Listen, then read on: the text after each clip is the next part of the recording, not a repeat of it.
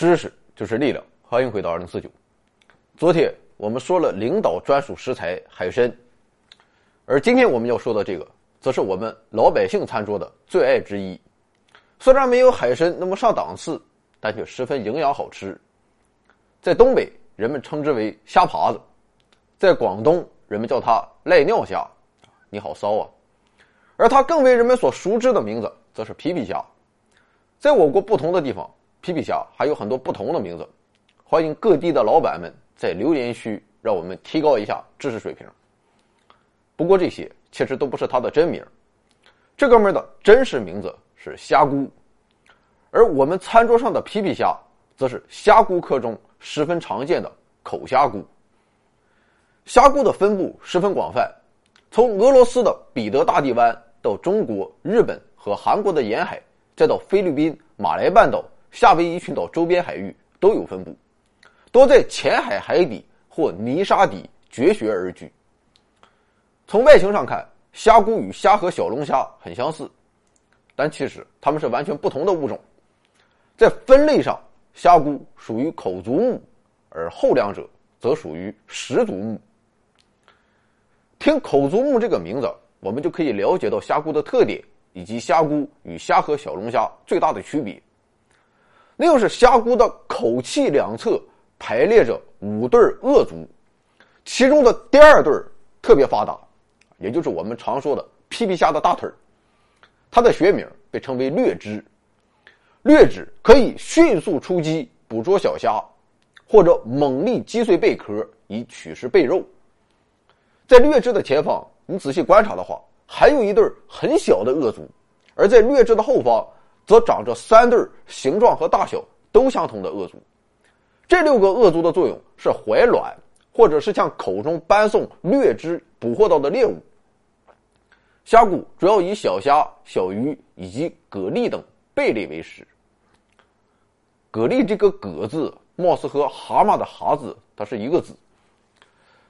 虾蛄的掠肢顶端有两种形状，有的像标枪一样尖锐。有的则像榔头一般浑圆，我们吃的皮皮虾的略汁就是后者。不论是哪一种，都可以折叠起来，然后猛地砸向猎物。你别小看这小腿儿，其力量非同小可啊，绝对比你弹脑瓜崩的力量大得多。比如说，在虾菇科中有一种叫雀尾螳螂虾，这哥们儿略知的撞击速度可以瞬间达到每小时七十二千米，撞击力超过七百牛顿。这意味着，他一拳打下去的瞬间所产生的力，可以支撑约七十公斤的重物，啊，实在是不知道高到哪里去了。其他种类的虾骨虽然没有这么生猛，但也都不是等闲之辈。那么，身长不过十几厘米、体重不过几十克的皮皮虾，到底哪来这么大的力量呢？答案的关键就在于虾蛄体内的弹簧结构，在虾蛄的略肢上。有形同马鞍状的凹陷结构，在攻击前的瞬间会凹陷下去，起到弹簧的作用；而在凹陷弹起时，贮存在弹簧里的能量便释放出来，变成了巨大的弹力。不过，仅仅依靠肌肉的收缩还不能实现瞬间加速。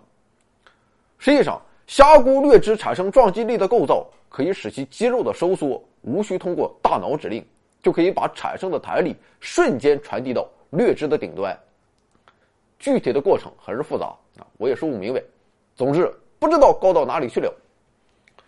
由于虾菇的略知撞击力实在太强了，有时候这哥们甚至会把自己的略知弄伤，典型的疯起来自己都打。所以，差不多每三个月，虾菇就会通过蜕皮来修复一下自己负伤的略知。而在刚刚蜕完皮的一段时间中，虾菇的壳很软，这时候就得老实点了。不能发动猛烈的攻击。除了在蜕皮期间要把全套挂起来之外，雌性虾蛄在产卵后会把卵抱在略枝周围，此时当然也不能发动攻击。所以虾蛄在抱卵期间它是不吃饭的。虾蛄的产卵期为每年的四到九月期间，根据水温的不同，卵的孵化需要十到二十天。虾蛄的幼体在出生两天后离巢。像浮游生物一般在海中漂浮，经过不断的蜕皮成长，一到两个月之后就会长成成体一样大小。